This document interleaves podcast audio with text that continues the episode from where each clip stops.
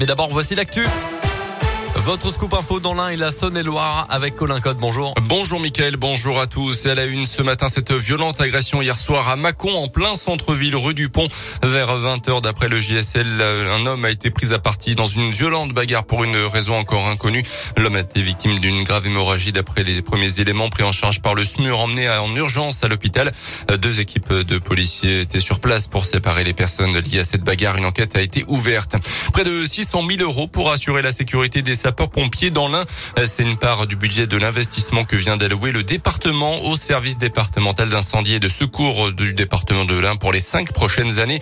Une enveloppe qui servira à financer le déploiement de vidéoprotection dans certaines casernes du département, de mieux protéger les vitres des véhicules incendies contre les éventuels caillassages, mais aussi d'équiper les sapeurs-pompiers de caméras piétons, un équipement attendu pour Régis Calvé, sapeur-pompier professionnel à Amberieu en Bugey. Cette caméra piéton, euh, à partir du moment où on aura l'occasion de, dire à la personne qui est en face qu'elle est filmée, ce, sentiment de se savoir filmer et donc que ce sera opposable à la justice aura peut-être une, une, manière de faire qui va distancier un petit peu, apaiser la situation, puisque notre but c'est pas de faire dégénérer, mais c'est vraiment d'apaiser la situation de manière à ce que nous soyons euh, protégés et en même temps la personne qui est en face de nous, qui se sait à partir de ce moment-là, protégée elle aussi parce qu'elle va savoir qu'elle est filmée. J'ai vécu une agression il n'y a pas si longtemps avec un sabre katana. La personne qui était en face de moi était très dépressive et hors d'elle. Peut-être que si elle avait vu la caméra et que si je lui avais bien expliqué qu'elle allait être filmée, elle ne serait peut-être pas allée aussi loin dans son action.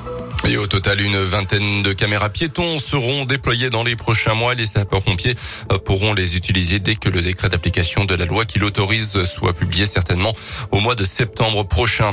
Dans le reste de l'actualité, dans l'un, cette violente collision entre deux véhicules dans la nuit de samedi à dimanche à Béligneux, d'après des témoins qui circulaient sur la départementale 1084. Une voiture qui roulait derrière eux avant de les dépasser dans une ligne droite serait en cause. C'est lors de ce déplacement, euh, dépassement que la collision s'est produite avec une autre voiture qui venait de s'engager sur cette route. Une conductrice de 35 ans a été prise en charge dans un état grave. Deux autres blessés sont à déplorer. Les gendarmes ont effectué un dépistage d'alcoolémie sur le conducteur de la voiture en cause. Un résultat qui s'est avéré finalement négatif.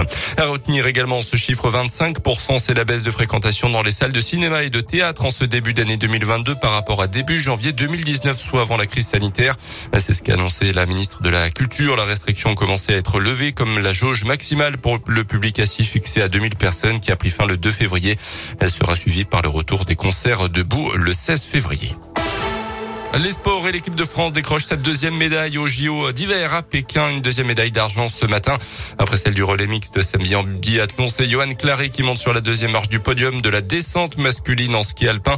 On suit également ce matin la porte-drapeau de la délégation française Tessa Worley avec la deuxième manche du géant. Et puis il y a du biathlon à partir de 10h. Quatre Françaises engagées sur le 15 km individuel.